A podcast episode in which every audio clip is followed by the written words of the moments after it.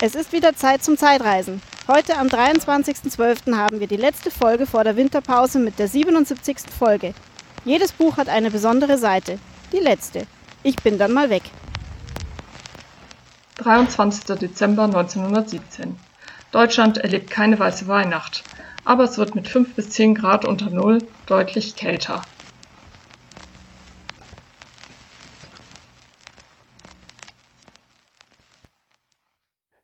Herzlichen, herzlichen Glückwunsch und herzlich willkommen zur 77. Folge Schnapszahl vom 23.12. Hier ist der Steffen. Hallo, liebe Zeitreisende und an meiner Seite der Luis. Hallo. Und vielen Dank an Silke und Kirsten. Ja, und ich würde mal sagen, bombenfest gesprochen mit, mit unserem Kaiser Wilhelm II.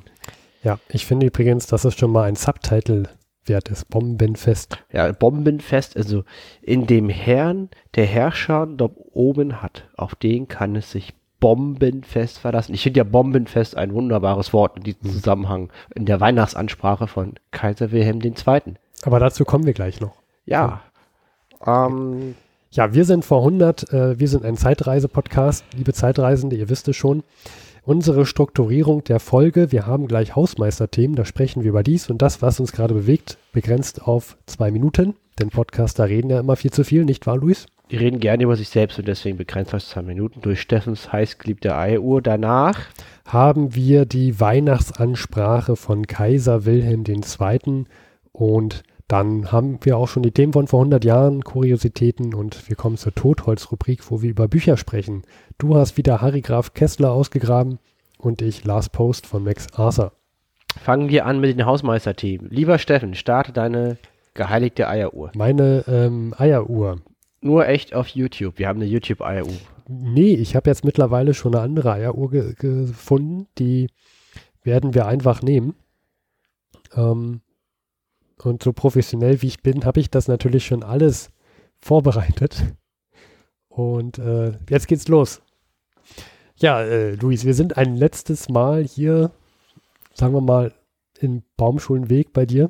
In Baumschulenweg, das ist in Treptow-Köpenick, das ist der relativ weite Osten in Berlin. Und der Steffen, der wohnt aktuell noch Viertelstunde zu Fuß von mir entfernt im Plenterwald. Im Plenterwald. Ja, und äh, das letzte Mal heißt nicht, dass du umziehst, sondern dass ich umziehe. Und es war in den Wedding. Das ist hier ganz um die Ecke, Steffen. Ja, genau. Nein, das ist schon tatsächlich, man braucht von dir schon eine Weile so 40 Minuten U-Bahn und S-Bahn fahren. Genau, das ist halt in Westberlin am Flughafen Tegel. Das ist relativ weit weg. Also das ist sozusagen die andere Ecke der Stadt, wenn man Spandau aus, raus, raus, rausklammert von Berlin. Nein, nicht ganz. Ich glaube, die andere Seite der Stadt wäre so eine S-Bahn-Station weiter. Ja, also liebe Zeitreisende, Sie sehen unzufrieden, aber muss man durch. Dafür da, freue ich mich, weil der Steffen, der hat jetzt eine wunderschöne Wohnung, ne? Ja, genau. Und ähm, damit ich, weil ich jetzt umziehe und ganz viel Stress habe, habe ich gesagt zu Luis, ich komme mit ähm, zwei Flaschen halb angefangenen Whisky. Die werden nicht mit umziehen, sondern die werden heute leer gemacht und ich habe jetzt hier noch den letzten Tropfen Jameson in der Hand. Ja, ich ja, würde sagen, Luis, wir stoßen noch einmal an auf unsere gemeinsame Zeit hier im Treptow-Köpenick. Auf unsere gemeinsame Zeit in Treptow-Köpenick. Ja, ja, vielleicht wird es ja irgendwann mal wieder. Ja. Du Liebe kannst auch gerne im Wedding kommen. Ich habe noch einen Keller frei. Sehr schön. Nee, in Wedding möchte ich nicht ziehen. Ich verstehe sowieso nicht, wie man dahin zieht. Nein, alles Scherz beiseite. Ich freue mich, weil der, der liebe Steffen hat noch mit jemand anderen sehr lange, sie haben sehr lange gesucht nach einer Wohnung und ich freue mich, dass es, dass es eine schöne Wohnung geworden ist. Und in Berlin ist es nicht so einfach, eine Wohnung zu finden und das Nein. ist es halt der Wedding. Ja. Und äh, ja, das Leben muss weitergehen. Ich freue mich für euch und wünsche euch alles Gute. Vielen Dank, Luis. Das hast du sehr schön gesagt. Und äh, außerdem habe ich heute einen tollen Anruf bekommen von Steffen, du, ich habe noch Whisky-Reste, wollen wir die vernichten? Und da meinte ich, na gut, ja, kriegen wir hin, ne, weil die will er nicht mitnehmen in die neue Wohnung. Da ist sie. Ja, dann würde ich sagen, ähm, beenden wir die Hausmeisterthemen und äh, kommen zur Weihnachtssprache vom großen Obermott aus der Zeit von vor 100 Jahren. Kaiser Wilhelm II. Ja. Das Jahr 1917 neigt sich seinem Ende zu und da war es mir ein Bedürfnis, wieder einmal die Westfront und ihre heldenhaften Kämpfer zu besuchen. Ein ereignisvolles Jahr ist es für das deutsche Heer und das deutsche Vaterland gewesen. Gewaltige Schläge sind gefallen und große Entscheidungen haben eure Kameraden im Osten herbeiführen können. Um diese Offensivschläge führen zu können, musste ein Teil des Heeres in der Defensive verharren, so hart es einem deutschen Soldaten ankommt. Eine solche Verteidigungsschlacht, wie sie im Jahr 1917 geführt worden ist, sucht ihresgleichen. Es hat das Jahr 1917 gezeigt, dass das deutsche Volk einen sichern Verbündeten in dem Herrn der Herrschaften dort oben hat, auf den kann es sich bombenfest verlassen.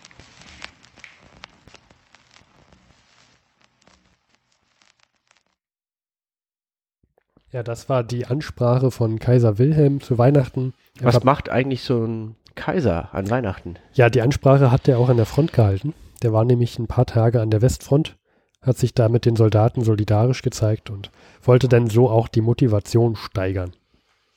Fürs Vaterland zu sterben. Naja, bombenfest. Bombenfest. Aber Da- ich glaube, so ein Soldat ist leider nicht bombenfest. Nee, sterben ja auch so viele, die können gar nicht bombenfest sein. Ja. Ist vielleicht auch ganz gut so, weil wer weiß, was dann für Waffen entwickelt worden wären, wenn so ein Soldat bombenfest gewesen wäre. Ja. Etwas makaber, aber naja, kann man auch mal drüber nachdenken. Dann, 24.12. Wir haben es heute den 23.12., aber man kann schon mal einen kleinen Ausflugstipp geben. Liebe Zeitreisende, wenn ihr noch Zeit habt, dann fahrt doch morgen nach Bayreuth, denn dort finden die Geburtstagsfeiern für Cosima Wagner statt. Wenn ihr euch jetzt fragt, Cosima Wagner, wer ist das denn? Kann man die essen? Nein, das ist die Witwe von Richard Wagner. Die feiert, ähm, morgen gibt es die Feierlichkeiten zu ihrem 80. Geburtstag in Bayreuth. Und das finde ich auch ein schöner Vor-100-Moment, dass man sich mal überlegt, dass vor 100 Jahren noch die Witwe von Richard Wagner lebte. Die zwar 80 Jahre war, aber ja, ist auch anscheinend gar nicht so lange her. Das ist interessant, ne, dass damals noch die Witwe von Richard Wagner gelebt hat. Ja, ja. Hier gibt es auch so ein kleines Bild in dem Chronikbuch, was wir ja verwenden. Also das ist schon so eine, wie man sich so vorstellt, vor 100 Jahren so eine sehr alte 80-jährige Frau, die in einem schönen schwarzen Gewand die Kopfsteinpflasterstraße herunterschreitet. Ja. Wir, äh, wir haben noch einen Geburtstag zu feiern, Luis. Und zwar am 21.12. hat Geburtstag der große Literat, Literaturnobelpreisträger Heinrich Böll. Genau, und äh, also wir nehmen gerade die Folge auf am 21.12. und auf Bayern 2 zum Beispiel läuft gerade ein Special über ihn. Und ähm, Ja. wir werden dazu ein bisschen was verlinken. Heinrich Böll schreibt sehr schöne Bücher, zum Beispiel über Clowns. Sehr zu empfehlen, toller Schriftsteller. Also nicht, nicht Stephen King Clowns, sondern Nein. andere Clowns. Andere Clowns. Kommen wir zu einer Meldung, Luis, die du rausgefunden hast. Ja. Ähm, erklär doch mal, was, was du hier so reingepackt hast. Ja, ähm, das, das geht an die Adresse von wegen, ja, also wir sind ja heute so furchtbar fortschrittlich und die früher, die hatten ja keine Ahnung und das, und das, und das würde ja alles nicht mehr nochmal passieren und es ist ja alles ganz anders und ich, ich hätte das ja schon damals alles sofort gesehen und ich hätte da ja gar nicht mitgemacht. Was haben die sich eigentlich gedacht mit ihrem blöden Krieg? Die sind ja alle doof. Und äh, an alle äh, diese Leuten sozusagen ähm, hatte ich einen persönlichen Verhundert-Moment beim Hören des Countdown-Podcasts, ein großartiger Podcast. Und einer, der den macht, das ist der Frank Wunderlich Pfeiffer, der schreibt bei golem.de auch eine sehr großartige ähm, Webseite über IT-News und der ist sehr interessiert an Raumfahrt. Ja, generell, Mhm. wer sich für Raumfahrt interessiert, Countdown-Podcast, sehr, sehr gut. Und ähm, der hat sozusagen, es gab jetzt eine Rede von äh, Donald Trump und ähm, Mike Pence über die Raumfahrtinitiative der Vereinigten Staaten von Amerika, wo es halt im Wesentlichen darum ging, dass die USA doch gern wieder Menschen auf den Mond senden möchte. Mike Pence ist der Vizepräsident, Genau. muss man dazu sagen. Genau, und ähm, sozusagen Frank Wunderlich Pfeiffer hat diese Rede äh, sinngemäß auf Deutsch übersetzt. Aber Nicht, nicht, nicht, aber auf sinngemäß auf Deutsch übersetzt. Also ich meine, ist ja auch bei dem sehr komplexen Englisch von Donald Trump auch sehr, also äh, es ist, es Ja. macht es auch Deutschen noch besonders komplex. Und äh, jetzt werden wir einen Teil dieser Rede euch äh, vortragen und wir werden jedes Mal das Wort Amerika mit Deutsch ersetzen. genau. Das haben die im Countdown-Podcast gemacht. Wir machen das jetzt auch. Und das ist mein Verhundert-Moment. Nach dem Motto, ähm, sowas passiert ja nicht nochmal. Und- und Wir sind ja viel schlauer als von vor 100 Jahren. Und du wirst dabei den Herrn Pence zitieren und Mike ich werde Pence, den Arschkriecher Deluxe und du spielst Trump. Donald Trump. Ich, da. ich probiere ihn vom Akzent her nicht nachzumachen, weil ich das nicht kann. Hello. sage ich einfach auf fellow Deutsch. American citizens, um, I would like to thank you. Okay. Ja, nein, Hi.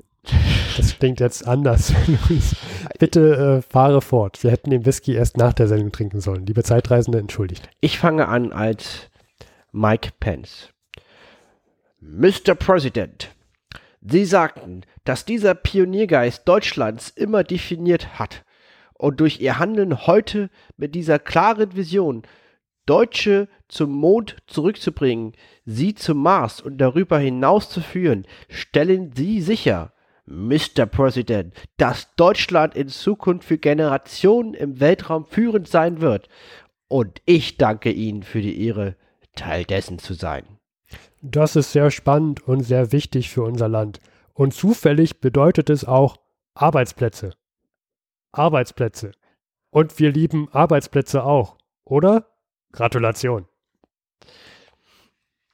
Ja, Ähm, ja, es, also es klingt auch wie äh, eine Rede von jemand anderes, ja, ähm, der vor einiger Zeit lebte. also wir haben jetzt extra das direkt nach der Weihnachtsansprache von unseren ehemaligen großartigen Staatsoberhaupt, der ja auch sehr, sehr viele tolle Dinge sozusagen für unser Land bewirkt hat. Bei dir blinkt so ein Sarkasmus-Schild auf einmal. Ja, ja, also ne, ist einer der erfolgreichsten Staatsführer der Geschichte und äh, wir haben auch das direkt, die beiden direkt danach sozusagen jetzt hier in diesem Podcast gebracht. Das ist natürlich purer Zufall und äh, wir, wir, wir, wir gehen einfach weiter im Programm. Ja, aber gar nicht so weit weg. Wir sprechen jetzt über die AfD. Ja, genau, die, die, die, die passt da genau rein. Das ist genau das Gleiche. Äh, auch, so, auch solche Experten. Und ähm, ja, zum Thema, äh, wir sind ja heute viel besser und, und heute würde sowas nicht mehr passieren und überhaupt, ja, AfD, apropos AfD. Ja, alle reden über die AfD. Ähm, ich hatte meinen persönlichen Verwundermoment, lieber Steffen, nämlich, ähm, wusstest du, die AfD, die will ja alles anders machen. Ja, ja, ja, ganz klar. Friede, Freude, Eierkuchen, nicht. Und sie prangert, und das sogar gar nicht mal zu Unrecht, äh, das Stiftungswesen an, der, der, der, der Parteien. Heißt, sie möchten nicht, dass Parteien an, mit Stiftungen zusammenhängen. Genau, also dass Parteien Stiftungen gründen, um damit Staatsgelder zu akquirieren. Das, man kann irgendwie mit einer parteinahen Stiftung Steuergelder bekommen. Frag mich nicht, wie es funktioniert.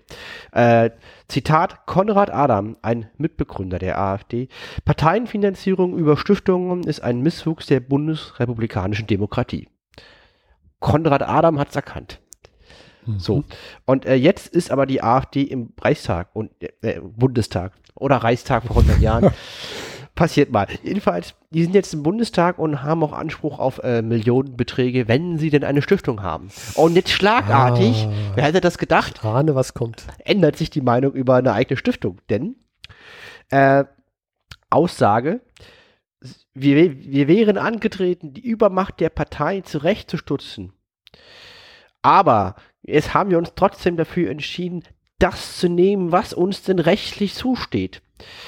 Ähm, und deswegen gründen wir eine eigene Stiftung. Wir würden auf eine eigene Stiftung nur verzichten, wenn die anderen Parteien das auch tun würden. Hm. Das ist so ein bisschen wie, ich sitze im Buttelkasten und habe eine Schippe und ich könnte jetzt meine Schippe abgeben, weil ich finde generell doof, dass alle anderen, die mit mir im Buttelkasten sitzen, nicht ihre Schippe abgeben. Aber ich mache das nur, wenn alle anderen auch vorher ihre Schippe abgegeben haben.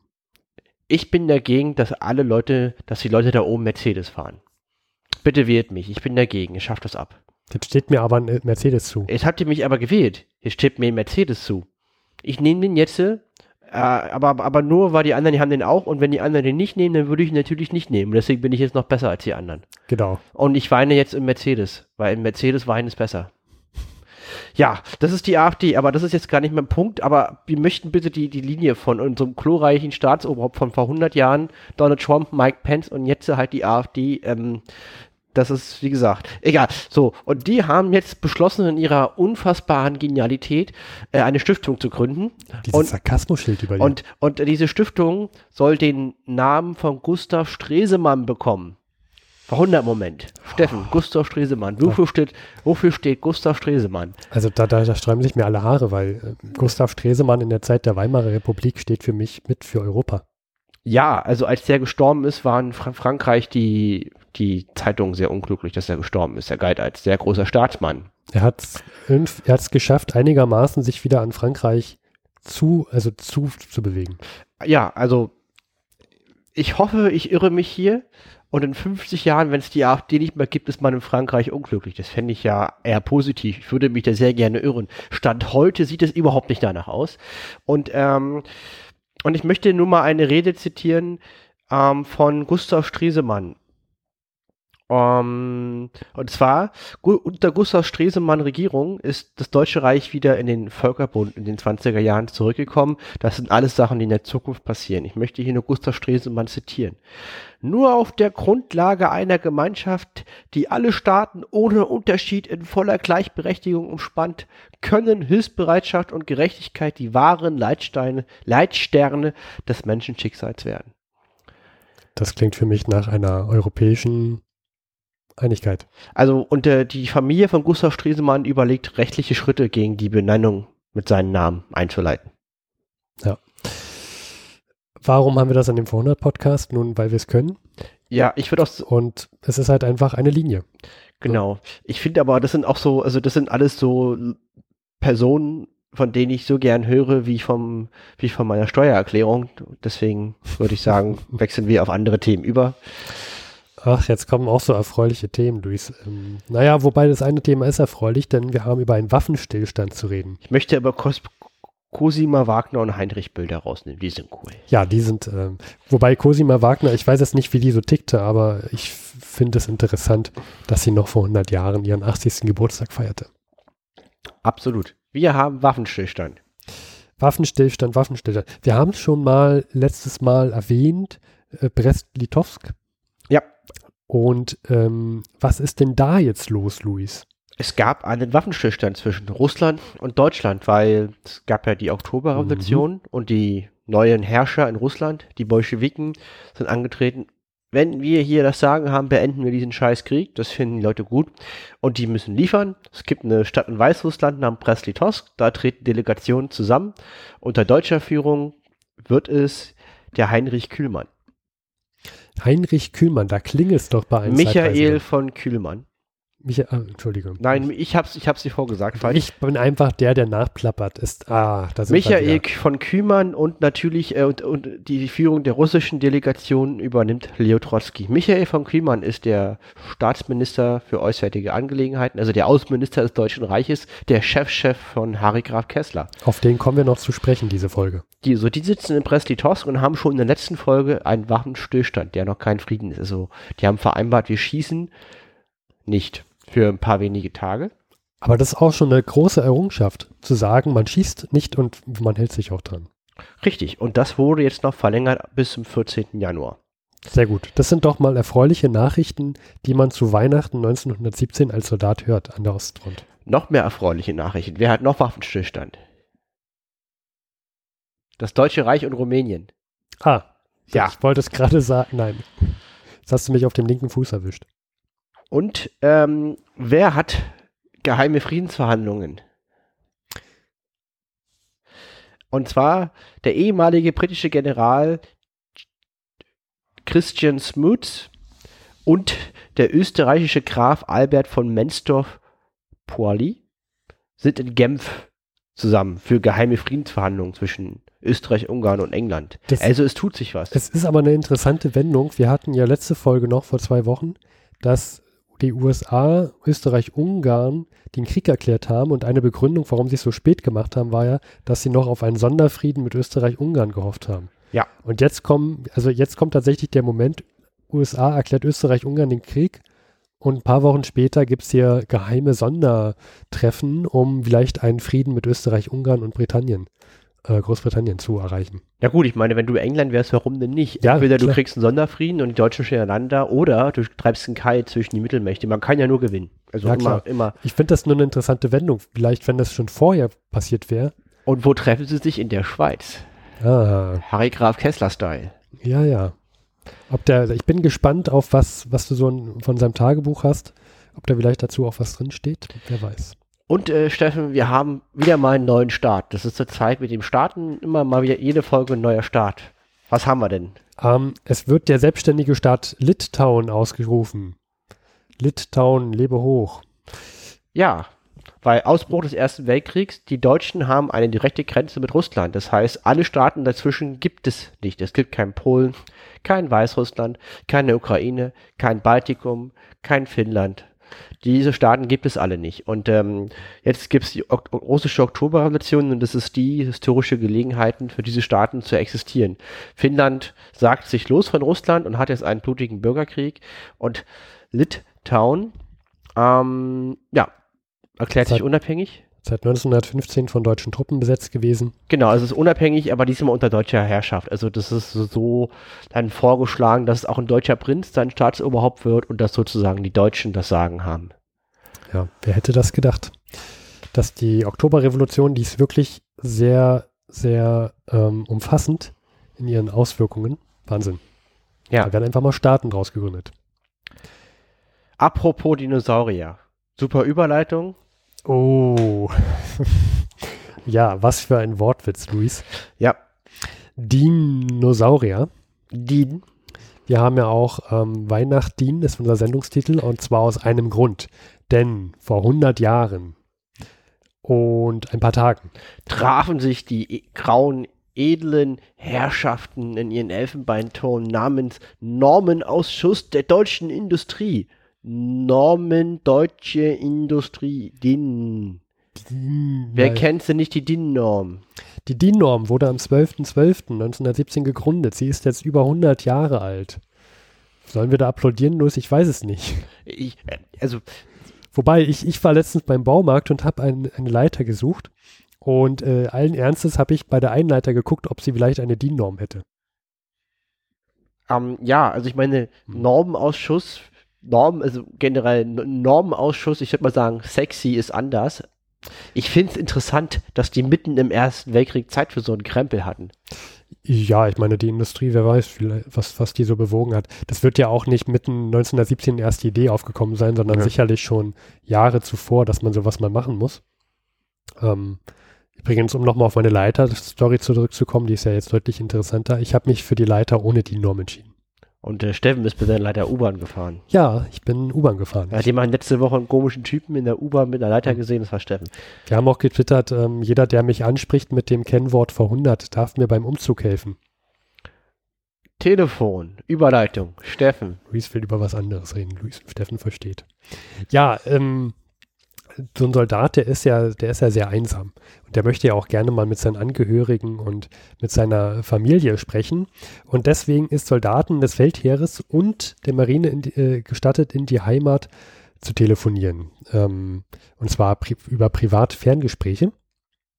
Ähm, kostet einheitlich eine Mark und 15, hat eine Höchstdauer von neun Minuten und es gibt einen Aufruf an alle, die dort sprechen, der Anrufer, die Anrufer sind verpflichtet, Hochdeutsch zu sprechen.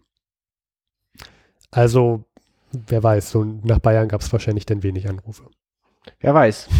ich, ich kann es auch nicht verstehen. Vielleicht konnte man damit besser überwachen. Ich weiß nicht, vielleicht hat man die Leitungen da abgehört, wer weiß. Ich meine, das könnte ich mir auch vorstellen, dass es wichtig war, ähm, zu, zu gucken, ob die Soldaten übers Ferngespräch irgendwelche Geheimnisse ausplaudern. Vielleicht, wer weiß. Man hat ja auch Briefe durchgelesen, die so versendet wurden. Ob die das so mit Datenschutz und Netzneutralität, wie die, wie die das da hatten damals. Man weiß es nicht. Dann, Steffen, hast du hier eine große Rubrik vorbereitet. Ein Filmteil. Ein Filmteil, ja. Wir sprechen aber nicht über einen Film, sondern wir sprechen über ein ganze, eine, eine ganze Institution der mhm. Filme, mhm. nämlich über die Universum Film AG, kurz UFA. Denn die ist jetzt auch schon 100 Jahre alt.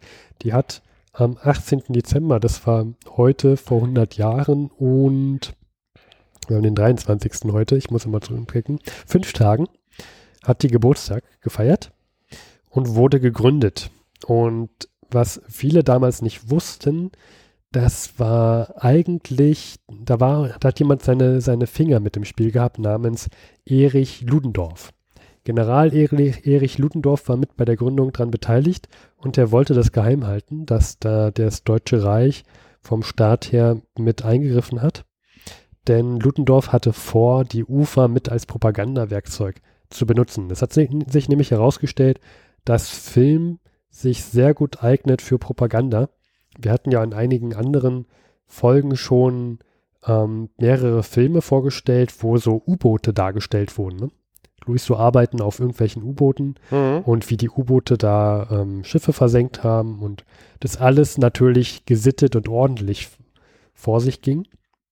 Und um solche Filme weiter zu produzieren, hat sich Ludendorff gesagt, na dann gründen wir doch gleich mal so eine kleine ähm, Universum Film AG. Und um das zu verschleiern, hat er gesagt, ähm, wir wollen einige Banken damit ins Boot ziehen, die offiziell da auf dem Papier stehen und die kriegen aber durch uns ähm, Absicherungen Mhm. finanz finanzielle. Und so sollte das verschleiert werden, dass die Ufer vom Deutschen Reich mit vom Staat her ähm, mit gegründet wurde und dass sie da ihre Propagandafinger mit im Spiel hatten. Marionette mäßig. Steffen hält seine langen Finger in der Hand und macht Marionette. diabolische Gesten. Gut, also so viel zum Filmteil. Das war eigentlich kurz und knackig. Wer dazu mehr mit wissen möchte, wir können ja jetzt nur das sagen, was vor 100 Jahren war, aber wer mehr wer wissen, möchte über die Geschichte der Ufer, der kann sich einen schönen Podcast anhören von, ich, was war das, Luis? Bayerisch, Bayern 2, Bayern Live? Wir verlinken da einen Wir Audiobeitrag. verlinken einen Audiobeitrag. 100 Jahre Ufer, Film und Unterhaltung. Genau, sehr spannend, auch wie das dann ähm, äh, ja, in den 30er Jahren und auch ähm, als der Goebbels dann da mit Schirmherr war, dass sich so entwickelt hat alles. Stichworte: Leni Riefenstahl, Fritz Lang oder auch den Film Die Feuerzangenbowle, auch ein Uferfilm. Die Feuerzangenbowle ist auch ein Uferfilm. Ja. Ja, also sehr viele bedeutende Filme. Gut, ähm, ich, wir haben hier noch zum Abschluss Genau, Steffen, ich habe Hunger. Du hast Hunger. Und man muss ja sagen, vor 100 Jahren hatten die Leute, ohne dir jetzt treten zu wollen, Luis, hatten die noch mehr Hunger. Denn es stand Weihnachten an und es gab eh nicht so viel zu essen. Hast du eine Ahnung? Ja, ich sehe es dir dann. Ähm, und um das zu umgehen, gab es bestimmte Sparrezepte, speziell für Weihnachten. Und wir vom Vorhundert Podcast haben einen Aufruf gestartet über Twitter und haben euch, liebe Zeitreisende, gebeten, bestimmte Texte, die wir hier in dem Chronikbuch ähm, 1917 vom Chronik Verlag gefunden haben, diese uns doch bitte einzusprechen und auf den AB ähm, einzusprechen. Und äh, wir haben gewettet, wie viele Rückmeldungen wir bekommen. Mhm. Und äh, ich habe verloren, Steffen hat gewonnen und Steffen hatte mehr Rückmeldungen äh, erwartet als ich. Ja. Und von daher, Es waren tatsächlich vier Rezepte und alle vier wurden eingesprochen. Eine Korrektur, es sind drei. Ähm, wir haben jetzt leider nicht die Namen mitbekommen. Ähm, liebe Zeitreisende, die ihr uns das eingesprochen habt, wir bedanken uns sehr bei euch. Ich habe ja auf Twitter eine Vermutung, wer drei von den vier Texten eingesprochen hat. Sicher sind wir uns dann allerdings nicht. wir bedanken uns. Wir bedanken uns. Und ähm, liebe Zeitreisende, alle, die ihr uns dazuhört, ihr könnt ja mal gucken, ob ihr eins der Rezepte nachkochen könnt mit den Lebensmitteln, die ihr jetzt gerade zu Hause habt. Und äh, wenn ihr das kocht, oh, dann könnt ihr uns ja auch mal Feedback geben, wie das so geschmeckt hat. Ja. Ich würde sagen, statt einen Werbeteil gibt es heute ein Sparrezepteteil. Spot ab. Rindsmaul. Man reinige es recht sauber, koche es ganz weich und gebe eine Remouladentunke dazu. Kartoffelküchlein. Übrig gebliebene Kartoffeln reibt man. Mit der gleichen Menge Mehl und etwas Magermilch arbeitet man einen Teig und rollt denselben aus. Ausgestochene Stücke auf der Herdplatte backen.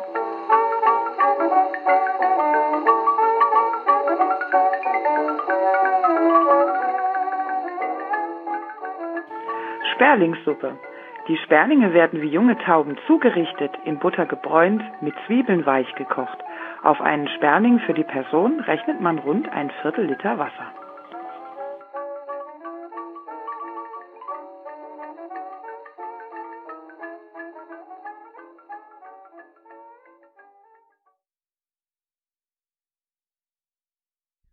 Und damit kommen wir auch schon zu unserer Totholz-Rubrik. Der Steffen wird wieder einen Beitrag aus seinem Buch The Last Post, Nur Last Post. Hm. Last Post vorstellen und ich werde wieder was über Harry Graf Kessler, den James Bond aus der Zeit von vor 100 Jahren vorstellen und äh, Steffen beginnt. Wen hast du uns heute mitgebracht? Ja, Last Post ist ja ein Buch voller Veteranenberichte von Leute über 100 Jahre, die nochmal über ihr Leben sprechen, speziell über den Ersten Weltkrieg. Steffen mal wieder sein goldenes Buch, wo drau groß drauf steht 1917 in der Hand. Ja, ja, ich benutze es auch fleißig. Und heute möchte ich sprechen über Sergeant Charles Watson. Der ist geboren 1899 und gestorben 2005. Wurde allerdings nicht 106 Jahre alt, sondern 105, weil er seinen 106. Geburtstag nicht mehr miterlebte. Und er ist in der Hinsicht sehr spannend, denn er war Flieger im Ersten Weltkrieg. Wow, Mhm. das waren ja nicht viele und gerade die Engländer hatten einen sehr hohen Verlustanteil. Aber wir greifen gerade vor. Kommen wir mal zurück auf seine Jugend. Er hat über seinen Vater geschrieben und dass sein Vater auch schon ein, ein echter Soldat war, der in zahlreichen Kriegen auch mitgemacht hat, schon vor dem Ersten Weltkrieg. Er hat eine Reihe von Kriegen und Gefechten aufgezählt. Und zwölf Jahre vor dem Ersten Weltkrieg kam er dann erstmalig auch wieder nach Hause und blieb dann auch erstmal zu Hause als normaler Mann und hat sich um die Familie gekümmert, bis dann der Erste Weltkrieg wieder ausbrach und er sofort nach Frankreich aufbrach. Als kleiner Junge ist er dadurch auch sehr oft umgezogen, ist sozusagen immer von den Militärstandpunkten mit, äh, mitgenommen worden, also von Militärstandpunkt 1 zu 2 zu 3 und so weiter. Die Familie ist damit hingezogen. Und in Taunton oder Taunton hat er auch die Baracken gesehen und viele verwundete Soldaten hat er da auch gesehen, die von Gefechten und Einsätzen zurückkamen und denen fehlten teilweise auch immer mal ein Bein oder ein Arm. Und so konnte er sich schon, als er noch klein war, ausmalen, was Krieg eigentlich heißt. Ja, also viele Jungen in seinem Alter, würde ich jetzt mal meinen, auch mit Ausbruch des Ersten Weltkrieges, haben ja auch Soldat gespielt Mhm. und werden sich wahrscheinlich gar nicht richtig vorgestellt haben, was das so heißt. Klar, mit Waffen aufeinander schießen. Welche Zeit war das nochmal? Er hat nur geschrieben, als er klein war. Ähm, ich schätze mal dadurch, dass ja er sagt, dass sein Vater zwölf Jahre vor dem Ersten Weltkrieg nach Hause kam und dann sich um die Familie gekümmert hat, muss es ja um wie 1902 rum gewesen sein. Da war er allerdings erst drei. Weiß man jetzt nicht. Man muss dazu sagen, das sind ja alles so alte Leute, die jenseits der 100 sind, die ihre Geschichte erzählen. Und der Autor hatte gesagt, dass auch manchmal die, die zeitliche Einteilung nicht ganz stimmen kann. Aus welchem Krieg st- stammten die Verwundeten? Ähm, wurde jetzt nicht gesagt. Mir fällt nur der Bohrenkrieg ein. Ähm, der Bohrenkrieg wahrscheinlich später. Äh, also der Bohrenkrieg war wahrscheinlich vorher ja? und ähm, die anderen Kriege wahrscheinlich später. Ich, er hat es nicht gesagt, ich kann das nicht eindeutig sagen. Ist auch egal. Genau. Ähm, dann erzählt er noch ein bisschen was über, sein, über seine Schule und so weiter. Das ist gar nicht mal so spannend, jetzt ehrlich gesagt. Ich spring gleich mal vor. Er ist 18 Jahre alt, sein Vater kämpft also schon seit ein paar Jahren Mhm. in Frankreich als Soldat. Mhm. Und als er 18 ist, beendet er seine Schule und auf einmal gibt es einen, einen Appell an alle jungen Männer, dass sie sich doch bitte bei der Armee melden sollten. Und der denkt sich, ja, das mache ich jetzt auch. Wann war er nochmal 18? Welches Jahr? Äh, 1917. Uh, okay. Hm. Auch relativ spät erst. Er ist, er ist am 16.11.1899 geboren. Äh, Genau, da war er ja 15, als der Erste Weltkrieg losging. Mhm, Genau. Also 14 und wurde dann 15, genau. Mhm. Und ähm, mit 18 Jahren denkt er sich, ich melde mich für die Armee und zwar für die Royal Flying, für das Royal, Royal, ähm, für das Royal Flying Corps, also für das, für die Fliegertruppe sozusagen. Das war damals schon die, die RAF, die Royal Air Force. Und als er das seinem Vater schrieb, sagte er zu ihm äh, wortwörtlich, Zitat, You are a bloody fool. Also du bist, du bist doch verrückt, Junge. Die, die werden dich runterschießen wie, wie Schweine auf dem Feld. Hat er auch nicht unrecht. Also die, die, die, die, die durchschnittliche Lebenserwartung eines britischen Piloten konnte man in Wochen messen. Und Im also, Jahr 1917, 1918 bin ich mir nicht sicher. Ja, Aber die war nicht so hoch. Ich- ich- also ohne Fallschirm und alles, das war echt ein scheiß Ja. Scheiß gefährlich. Ja, wir kommen auch gleich noch zu einer ganz anderen Gefahr. Aber ich würde mal meinen, dass die, die technische Entwicklung Ende des Ersten Weltkrieges doch so weit war, dass sie auch schon Flieger abschießen konnten aus sehr großen Höhen. Also es wird sich wahrscheinlich nicht verschlechtert, nicht verbessert haben für die Flieger. Ja, aber die, aber die Sterberate, die war immer gleich hoch. Die sind auf 1917, 16 alle gestorben, weil die hatten einfach keine Fallschirme und war halt saugefährlich. Ja. Zu sowas kommen wir übrigens auch gleich noch. Ja, ähm, wie gesagt, der Vater hat ihn als Bloody Fool äh, bezeichnet, sagte, die werden nicht runterschießen und Charles Watson sagte aber, ich, I don't mind, Ah. I'd like to have a go. Ich bin 18 Jahre alt, ich weiß alles besser. Ja, genau. Wer kennt das nicht? Wer kennt das nicht? So. Und äh, so macht er also eine Ausbildung und ähm, Einweisung und zieht dann nach Frankreich. Und er war allerdings nicht derjenige, der das Flugzeug flog, sondern der hinten drin saß und die Louis Gun, was ein Maschinengewehr war, bediente. Mhm. Übrigens auch im Ersten Weltkrieg war, war dann auch tatsächlich erstmalig die, das Maschinengewehr irgendwann dann so weit entwickelt, dass man nicht mehr sein Heck automatisch schieß, abschießen konnte. Da musste man, äh, musste man am Anfang des Ersten Weltkrieges noch aufpassen. Äh, das hat sich dann aber irgendwann mal so entwickelt, zum Ende des Ersten Weltkrieges, dass sie ähm, da so eine Art Blockierung drin hatten, dass sie ihr, ihr Heck nicht abschießen konnten. Ja. Finde ich auch interessant, dass du dich selber zum Absturz bringen kannst. Mhm. Ähm, übrigens Indiana Jones, dritter Teil, da, pass, da passiert das ja genau. Da. Kleiner Exkurs. Mhm. Jedenfalls äh, fliegt der Charles Watson also über das Schlachtfeld, sieht runter und weiß auch, dass in diesem ganzen Getümmel, gerade wo diese Schlacht ähm, ist, sein Vater auch gerade ist als Soldat und dort kämpft. Und er guckt da runter und dachte, ähm, also ich bin hier oben besser, eindeutig besser dran als da, dort unten. und fand es also auch die richtige Entscheidung, sich lieber für die Flieger zu melden, als sich denn da unten in diesem Schlachtfeldgetümmel rumtreiben und sich beschießen zu müssen. Und sein Vater meinte dann damals auch immer wieder, immer wieder, wenn er ihn getroffen hat, geh nicht zu den, zu den ähm, Aeroplanes, also geh nicht zu, den, zu der Flugzeugstaffel, ähm, du, wirst getötet. Jetzt kommen wir mal zu einer Ausrüstung, Luis. Was denkst du denn, und das ist jetzt diese eine Gefahr, die ich angesprochen habe, das, ähm, das Wetter ist auch ein, eine Gefahr. Was glaubst du denn, was man, was er so getragen haben könnte? Wie würdest du dich anziehen, wenn du ähm, hinten die Louis Gun in so einer äh, Maschine bedienen müsstest? Warm. Warm. ist kalt und ich würde versuchen, ähm, auch äh, keinen direkten offene Haut zu tragen. Also Gesichtsmaske, Handschuhe, alles abzudichten. Genau. Also er meinte, er hat zuerst eine Seidenweste getragen. Dann hat er wollene Hosen, Socken und ein äh, Shirt getragen. Darüber kam dann die Uniform und dann der Fliegeranzug darüber noch. Und ich habe hier auch im Chronikbuch zufällig auch einen kleinen Artikel gefunden, wie die Deutschen so aussahen, was die so für Probleme hatten. Ähm, unter anderem wird hier gesagt, dass die Flugabwehrkanonen auch äh, bis in Höhe von 5000 Meter gereicht haben, also die Piloten bis in diese Höhen Hm. getrieben haben. Und das ist insbesondere sehr schwierig, weil wenn man die Temperaturen vom Start, von der Starthöhe bis zu 5000 Meter Höhe ungefähr betrachtet, dann sind das schon so Unterschiede bis zu 40 Grad Celsius. Dafür musst du dich anziehen und ähm, so Ge- Erfrierungen im Gesicht waren bei Flugpiloten damals nicht gerade selten. Glaube ich. Und hier wird auch erzählt, was so ähm, die Deutschen anhatten. Und das lese ich jetzt hier einfach mal vor aus diesem Chronikbuch. Das Hauptschutzmittel gegen die Kälte ist eine wärmende Pelzjacke, dazu, Huft, äh, dazu hüfthohe mit Ziegenfell gefütterte Stiefel, ein Pelzmantel sowie die lederne Sturzkappe. Außerdem ziehen die Flieger so viel Wollsachen unter die Oberbekleidung wie möglich an.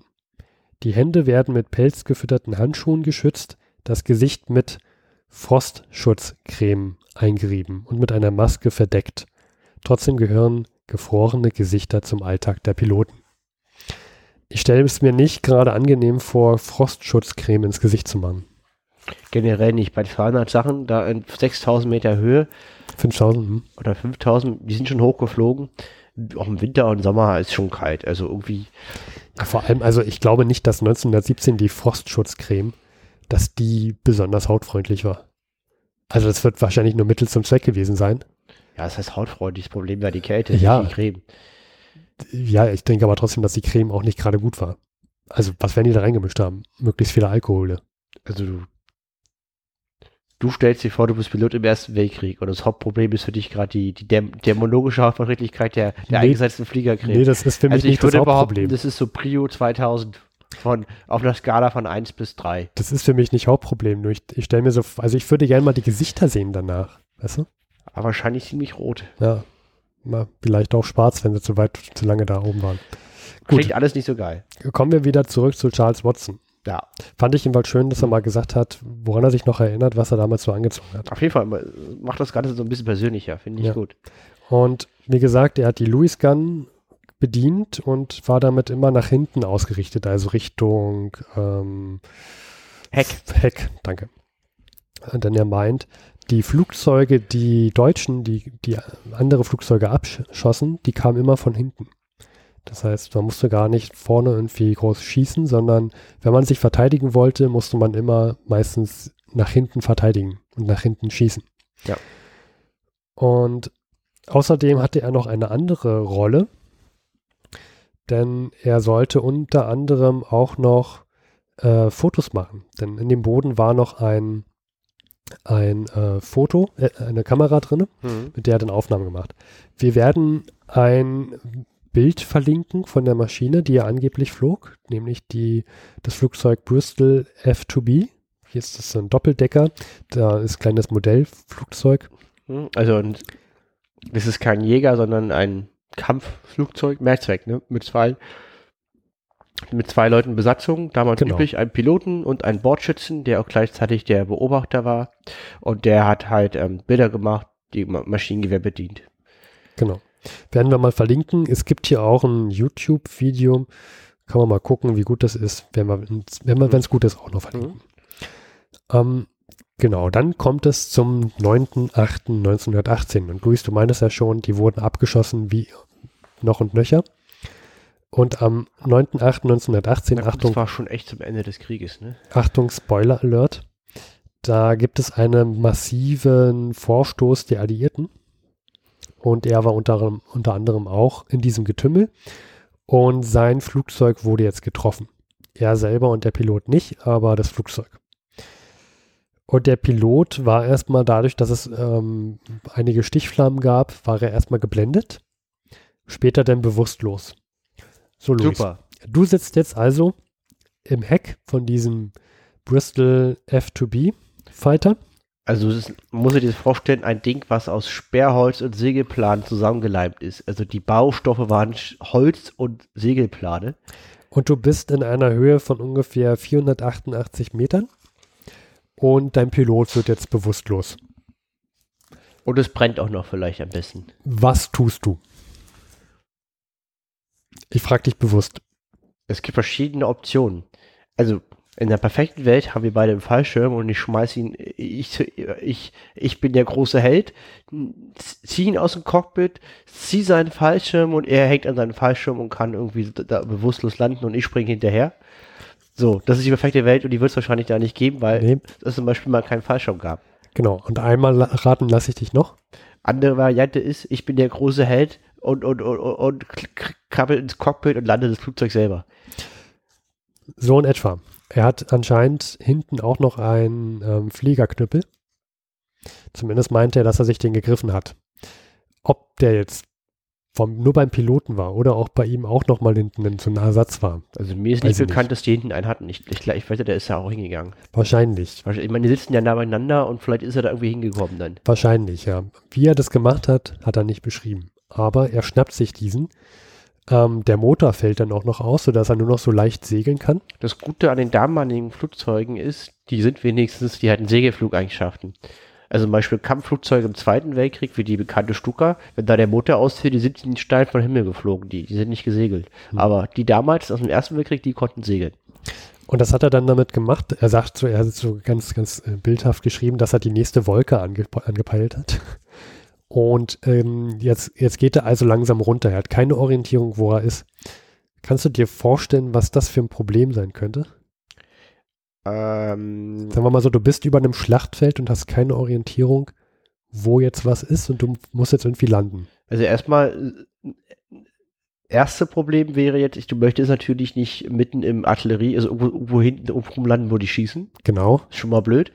Dann natürlich ist es auch schwierig zu wissen, wo, wo eigentlich die eigenen Leute sind. Und das war sein Problem. Genau das hat er ange, angesprochen. Er hatte keine Orientierung, wusste nicht, wer ist hier Freund oder Feind. Hat sich einfach nur das nächste Kornfeld gesucht, weil er auch nicht getroffen werden wollte. Und landet, schafft es tatsächlich dort im Graben zu landen. Sein Pilot ist mittlerweile bewusstlos. So. Jetzt ist er da also tatsächlich gelandet, heldenhaft. Der war der große Held. Und jetzt ähm, sieht er allerdings, dass er nicht ganz so, ganz so hart äh, verletzt ist. Er hat zwar auch ein paar Dinge abbekommen, merkt aber, dass da gleich Soldaten angerannt kommen. Und du weißt nicht, wo du jetzt gelandet bist, bei Freund oder Feind. Luis, nochmal die letzte Frage. Was machst du? Äh, So ein bisschen Harmlos. Rollenspielartig jetzt. ja, ja, harmlos aussehen. Also verhindern, dass die einfach, um sicher zu gehen, auf mich schießen. Das ist, glaube ich, nicht so einfach. Das ist nicht so trivial. Die haben ja alle Waffen, sind nervlich wahrscheinlich am Ende und es ist ja auch Krieg und so. Das heißt, es gibt keinen Anwalt. Wenn, wenn ich Pech habe, schießen die einfach auf mich. Ja, und vor Und allem das harmlos aussehen. Versuchen, versuchen wollen zu verhindern, indem ich meine Arme hochhebe oder irgendwas sage, mein, meine Pistole wegwerfe. Das ist, glaube ich, nicht so einfach, nicht erschossen zu werden. Vor allem das Grundhauptproblem mit dem harmlos Aussehen ist, dass hinten immer noch die Louis Gun direkt an deiner Reichweite ist. Genau, du könntest ja auch die schießen. Und was er gemacht hat, ist, er hat einfach den Piloten in den Graben ja, geschleppt und die Louis Gun hat er auch von dem Flugzeug abmontiert und hat sich damit auch in den Graben gelegt und hat sich auf die Lauer gelegt und gewartet, bis er was erkennen konnte. Und irgendwann hört er dann tatsächlich, dass die Soldaten, die angerannt kommen, zu was schreien und es ist Französisch. Schwein gehabt. Schwein gehabt. Also Freund, nicht Feind. Und die sammeln ihn dann tatsächlich auch auf. Er kommt zu, den, zu der Einheit, muss dort drei Tage lang warten, weil er nämlich 50 Kilometer weit, entschuldige, 50 Meilen weit von seiner Einheit entfernt gelandet ist. Ähm, es ist also dieser, dieser Abschuss ist für ihn relativ glimpflich abgegangen.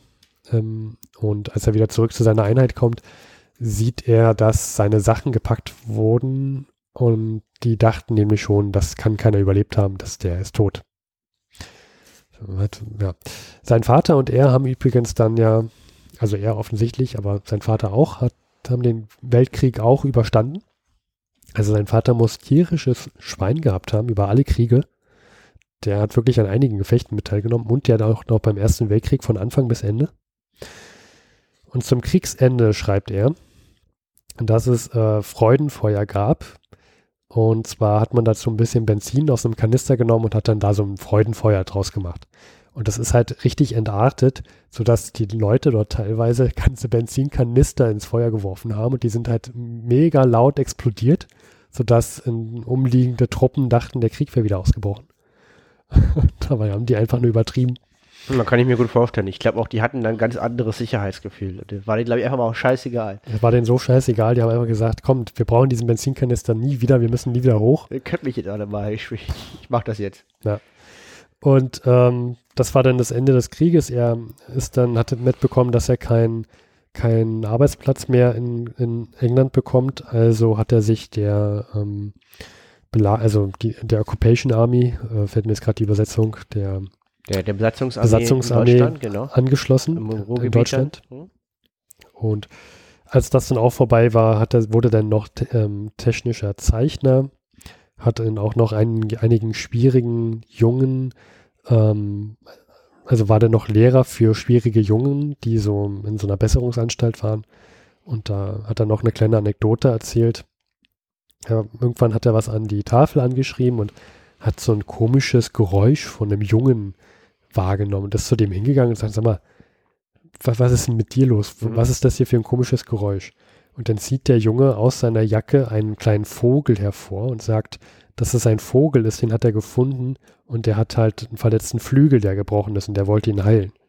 Und das konnte er sich halt auch nicht vorstellen, dass halt, das waren wirklich Jungen, die in einer, in einer ähm, Besserungsanstalt waren. Die, die, die sollten ein bisschen Zucht und Ordnung bekommen, weil die sich daneben benommen haben. Mhm. Der konnte sich nicht vorstellen, dass so ein Junge einen kleinen Vogel, der verletzt ist, helfen wollte und den halt mit in die Schule genommen hat und, da seinen Pullover versteckt hat und alles.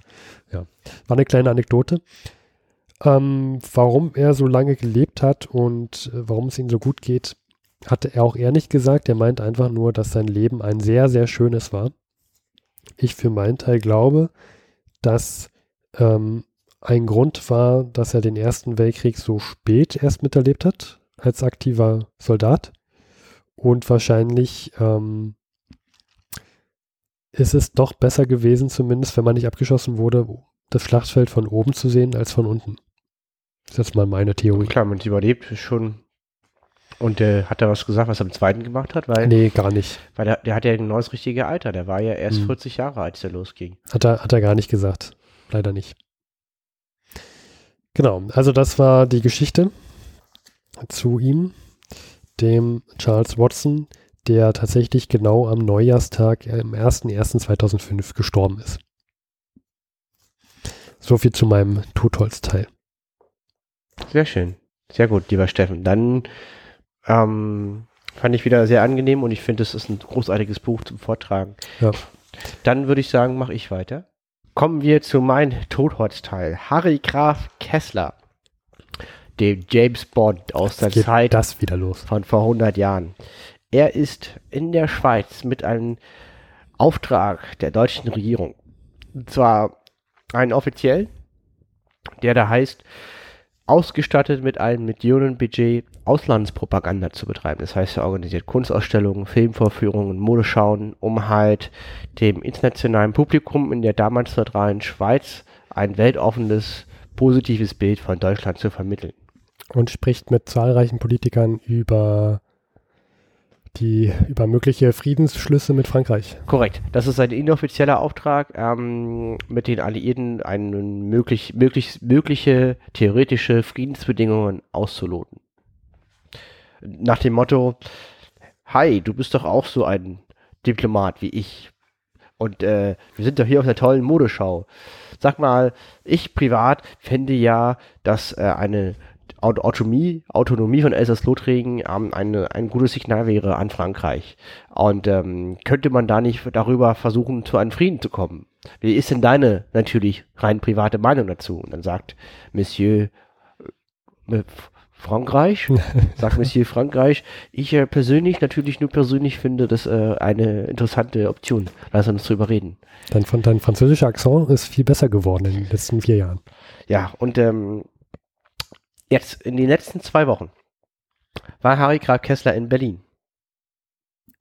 Und ähm, er berichtet zuerst über einen plötzlich einberufenen Reichstag, der ein Friedensangebot an die Entente verfasst. Mhm. Und äh, er berichtet dann gleich am 12. Dezember von einer Sitzung mit Zimmermann. Genau der Zimmermann, der auch der Leiter der Delegation in Brest-Litovsk wurde aus der Zeit von vor 100 Jahren, den damaligen Außenminister. Zimmermann. Gab es da nicht auch die Zimmermann-Depesche? Depesche? Ja, das war der. Richtig. Ähm, Zimmermann ist sein Chefchef. Sein Chef in der Schweiz ist Romberg. Mhm. So. Und ähm, er hat eine wieder mal, ich finde, Harry Graf Kessler ist ein toller Beobachter äh, seiner Zeitgenossen. Man merkt aber mittlerweile dem auch ein gewisses Schema da an. Ich äh, lese jetzt mal seine Beschreibung von. La lasst mich raten, es Zimmermann wird wieder vor. leicht herablassend sein. Ja, also doch, ja, ja genau. Mhm. Nach der Sitzung um fünf bei Zimmermann. Ich sah ihn zum ersten Mal als Staatssekretär. Nix vom Aristokraten oder Junker. Gutes Bürgertum. Ein Überburschenschafter. Breit, groß, blond, rotes, grob geschnittenes Gesicht mit Schmissen. Energisch. Vielleicht hauptsächlich Raubein. Ziemlich unkompliziert, simpelste. Ein bürgerliches Raubein. Etwa im Stil der Bourgeois von Sternheim. Nicht sehr intelligent, aber schlau. Operiert mit geringen intellektuellen Mitteln geschickt. Ah, da haben wir es wieder. Er ist im Mittelpunkt des Weltkrieges imposanter, lauter, aber vielleicht hohler als Jago. Jedenfalls repräsentativer, denn er vertritt sehr gut diejenigen, um die sich der Weltkrieg dreht. Den Typus des rücksichtslos fleißigen deutschen Bürgertums, des deutschen Gewerbetreibenden, Techniker, mittleren Beamten. Das Junkertum, das Jago vertritt, steht nur noch im Dienst dieser Leute. Ich liebe ja diesen Ausdruck. Er agiert mit beschränkten intellektuellen Mitteln geschickt. Das hatte er ja schon mal zu einem General Bartenwerfer gesagt, der im großen Hauptquartier sozusagen auf ihn gewartet hat und mit dem er ein Meeting hatte. Ja, also man merkt auch der, der Harry Graf Kessler äh, verwendet dann, dann noch mal hin und wieder die gleiche Phrase ein zweites Mal. Aber man merkt, äh, etwas sehr arrogant, der Harry Graf Kessler. Äh, ja, das ist mir schon vor einigen Wochen aufgefallen. Ähm, ist aber auch interessant, wie er das beschreibt und mindestens, man muss halt auch sagen, er kann viel. Das ist das Einzige, was das ein bisschen rechtfertigt. Aber ich glaube, man ist nicht einfach so bei fast jeder historischen wichtigen Zusammenkunft äh, anwesend. Ja, der, der, der kann halt was. Ist aber auch wirklich interessant. Also, ne? also wir, wir finden diesen Satz so gut, wir haben ihn in unseren Twitter-Kanal reingeschrieben. Wir ja. operieren mit geringen Mitteln. Geschickt. Ja. Und ähm, er redet natürlich auch äh, mit äh, Zimmermann wieder über seine große Idee. Er war ja in, in den letzten zwei Wochen in der Schweiz und hat, hat auch äh, verschiedenen Repräsentanten und äh, Diplomaten seine Idee vorgestellt, über eine Autonomie von Elsass-Lothringen ähm, zum Frieden zu kommen. Was ich ehrlich gesagt gar nicht für eine schlechte Idee damals gehalten hätte. Also aus heutiger Sicht. Ja, macht auf jeden Fall Sinn. Und äh, er hat auch immer gesagt, dass auch Zimmermann ähm, diese Auffassung auch vertritt. Und jetzt berichtet er das äh, Zimmermann, was er getan hat. Mhm. Und, ähm, und ähm, Zimmermann meinte, ja, das ist alles gut, wie du das machst. Er habe aber das Gefühl, dass wir hier zu viel als zu wenig tun würden. Wir dürften nicht den Anschein erwecken, als ob wir den Franzosen nachleben, was in keiner Weise der militärischen oder wirtschaftlichen Lage entsprechen würde. Also da hatte man so ein bisschen das Gefühl, wenn wir jetzt so viel ein äh, investieren, dann könnte das so aussehen für die Franzosen, Deutschland, das Deutsche Reich ist schwach, die wollen unbedingt Frieden. So, so ver ver verstehe ich das jetzt. Genau, na einfach, das ist ein Zeichen der Schwäche. Mhm. Wenn man sowas so, so freizügig anbietet, hat es ja keinen Wert. Und außerdem, warum wollen die Frieden? Sind die vielleicht schwach? Hm, na. Wollen wir überhaupt einen Frieden? Wollen wir nicht lieber militärisch besiegen? Das ist äh, der Gedanke, den er hat. Und ähm, ja, dann berichtet er auch nochmal die Idee der Auto Autonomie. Er hat nichts dagegen. Die Umsetzung wird schwer. Man kann diese Autonomie nur erreichen, weil die öffentliche Meinung dagegen ist, weil in Deutschland ist die öffentliche Meinung dagegen, dass es Notring unabhängig wird, weil die da sagen, nee, wir fühlen so einen schlimmen Krieg und generell, wir sind jetzt alle supranational und viele Soldaten und dann wollen wir natürlich nicht eine föderale Struktur einführen äh, und schon gar nicht irgendwelchen Halbfranzosen sozusagen irgendwas geben. So denken die Deutschen damals. So auch nach dem Motto, das gehört uns doch eh, das wollen wir doch nicht abgeben. Ja, und vor allen Dingen, ja, also das, wofür sind denn jetzt, ne, wofür ist das Ganze dann ansonsten da. Er sagt halt auch nur, man müsste, um dieses umzusetzen, der Zimmermann große Vorteile von Frankreich bekommen. Also einfach so ist nicht. Man muss dann schon große Vorteile bekommen, nur dann kann man es umsetzen. Tja. Hat er auch geschrieben, was zum Beispiel für Vorteile? Ähm, also was könnte denn Frankreich um die Zeit dem Deutschen Reich als Vorteil geben, außer einem Waffenstillstand, Frieden? könnte die Gebiete, die bisher erobert sind, wurden teilweise den Deutschen überlassen und dann hätte man ja wieder so eine Elsass-Lothringen-Situation. Ähm, ja, verschiedene Dinge. Kolon Kolonialgebiete werden Zugeständnisse, hm. ähm, dass sozusagen ein Frieden erzielt wird, wo die Deutschen dann natürlich ihre zu erwartenden Gebietsgewinne im Osten behalten dürfen. Sowas zum Beispiel, ja. Gebietszugeständnisse ja. in Belgien wichtige Stützpunkte in Belgien für die deutsche Marine. Ja, wobei mit Belgien sie ja auch schon, die Deutschen auch schon vorhatten, ähm, das durchaus wieder zurückzugeben. Mhm.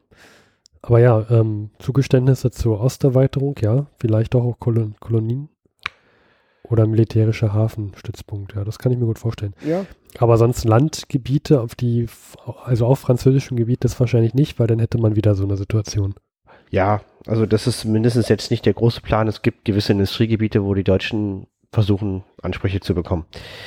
Ähm, dann, dann, okay, dann schreibt er einen Bericht über die Unterredung mit Zimmermann an seinen Chef, den Romberg. Der Romberg ist ja der Chefgesandte in der Schweiz, der Deutschen, sein Chef halt, und der Chefchef ist der Zimmermann, der Außenminister. Mhm. Und da schreibt er einen Bericht, gibt den Bericht nochmal zur Durchsicht an Zimmermann und der bestätigt auch nochmal, dass alles so offiziell ist.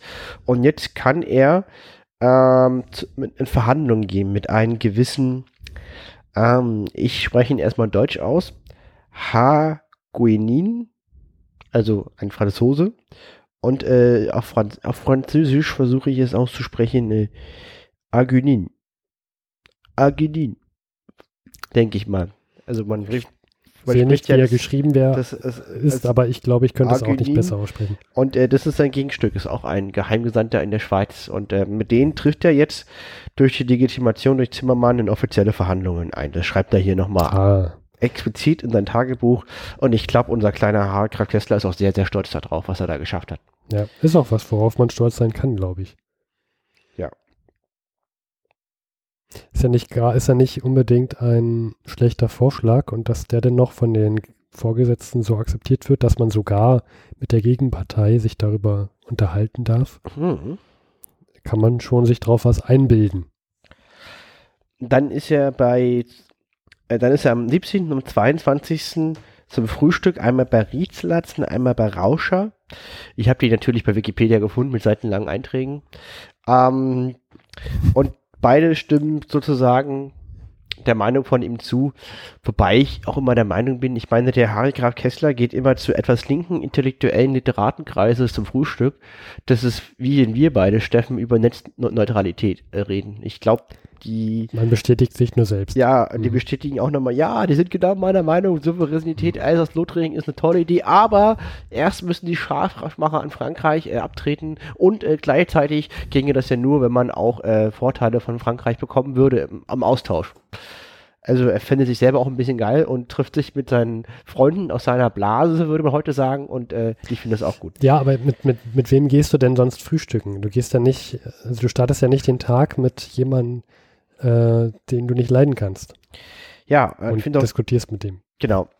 Das Tolle ist einfach, er schreibt mit Riesler zum Tee, googelst du, findest du sofort oder mit Rauscher gefrühstückt.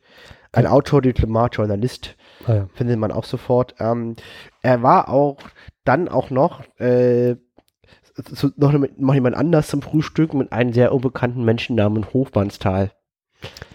Ja, Ja, nur was soll dreimal zum Literaturnobelpreis vorgeschlagener Österreicher. Was soll man dazu sagen? Der kam gerade aus Norwegen, wo er geredet und große Erfolge davongetragen hat. Luis, mit wem triffst du dich denn eigentlich immer so zum Frühstück? Äh, Ja, äh, ich weiß auch nicht. Prost, Luis. ja, und ähm, und der schöne Zitat aus seinem Eintrag zu Hochmannsthal. Jede Nation verkörpere einmal das Neue in der Entwicklung der Menschheit, die sich unter Kämpfen durchsetzen müsse. So Frankreich damals, wir heute, eine neue Stufe oder Form der Gesellschaft. Und Neues bringt Hass der anderen, bis sie es selber annehmen. Also sie vergleichen sich selber eiskalt mit der französischen Revolution. Ja, Kann man mal machen. kann man machen. Der Hochmannsthal, die alte Socke. Also unser Podcast, den vergleiche ich ja auch immer mit ähm, Reichweite von YouTube. Übrigens, äh, Hochmannsthal kommt aus Österreich und äh, ein bürgerlicher Mensch und hat, hat immer versucht, im Ausland für Österreich-Ungarn Werbung zu machen. Der hatte auch große Verarbeitungsprobleme mit dem Ausgang des Ersten Weltkriegs. Ah ja. Ja, und äh, dann So würde ich auch einer. sagen, bleiben wir hier. Und ähm, nur so viel dazu, er bleibt erstmal noch in Berlin über den Jahreswechsel und sein Chef, der Romberg, kommt auch nach Berlin, aber das ist etwas für einen anderen Tag. Oh, sehr schön gesagt, Luis. Dann, Steffen, haben wir noch eine wichtige Sache zu sagen, nämlich, Ja, Silke hat es ja schon im Intro angedeutet. Das Jahr neigt sich dem Ende und vor 100 für diese Staffel auch. ja, Aber vor 100 kommt wieder in circa sechs Wochen. Das Datum haben wir schon. und werden wir dann nochmal bekannt geben, denn es wird eine Überraschungsfolge irgendwann geben, unerwartet. Und da kommt dann nochmal das Datum, wann die nächste Staffel beginnt von vor 100. Aber wir verabschieden uns in die Winterpause, weil auch wir brauchen Pause, Zeit und Muße mit großen ja. äh, Dingen beschäftigen, wie Bücher lesen. Umziehen. Steffen muss ja umziehen. Luis muss das auch verkraften irgendwie noch. Genau, und dann wohnt Steffen in Wedding. Luis unzufrieden. Luis musste auch die ganze Zeit reisen dann. Ja, äh, und äh, ja, und das, äh, das, das, das wird auf jeden Fall sehr hysterische Zeit in den nächsten sechs Wochen. in den nächsten Wochen, der ganze ja, Januar und ja. Jahreswechsel, Weihnachten. Und ich würde sagen, liebe Zeitreisende, wir wünschen euch schöne freie Tage und auch Feiertage. Einen guten Rutsch, besinnliche Zeit. Und ähm, wer nicht weiß, was er machen soll, kann gerne noch andere tolle Podcasts hören oder auch uns nochmal von Folge 0 an. Nein, das nicht. Aber Countdown-Podcast, sehr, sehr gut. Und ähm, nicht vergessen, zwei Dinge zum Zeitreisen. In die Zukunft reisen ist einfach, man muss nur warten und bitte immer anschnallen.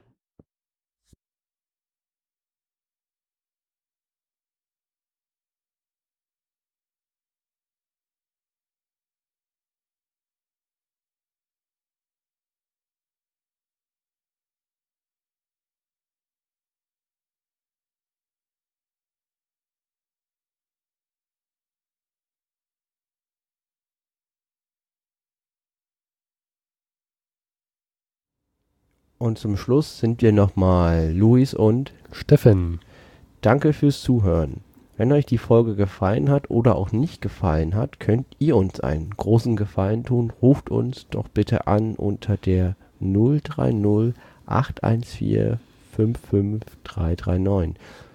Das ist unser Anrufbeantworter. Da gehen wir nicht persönlich ran.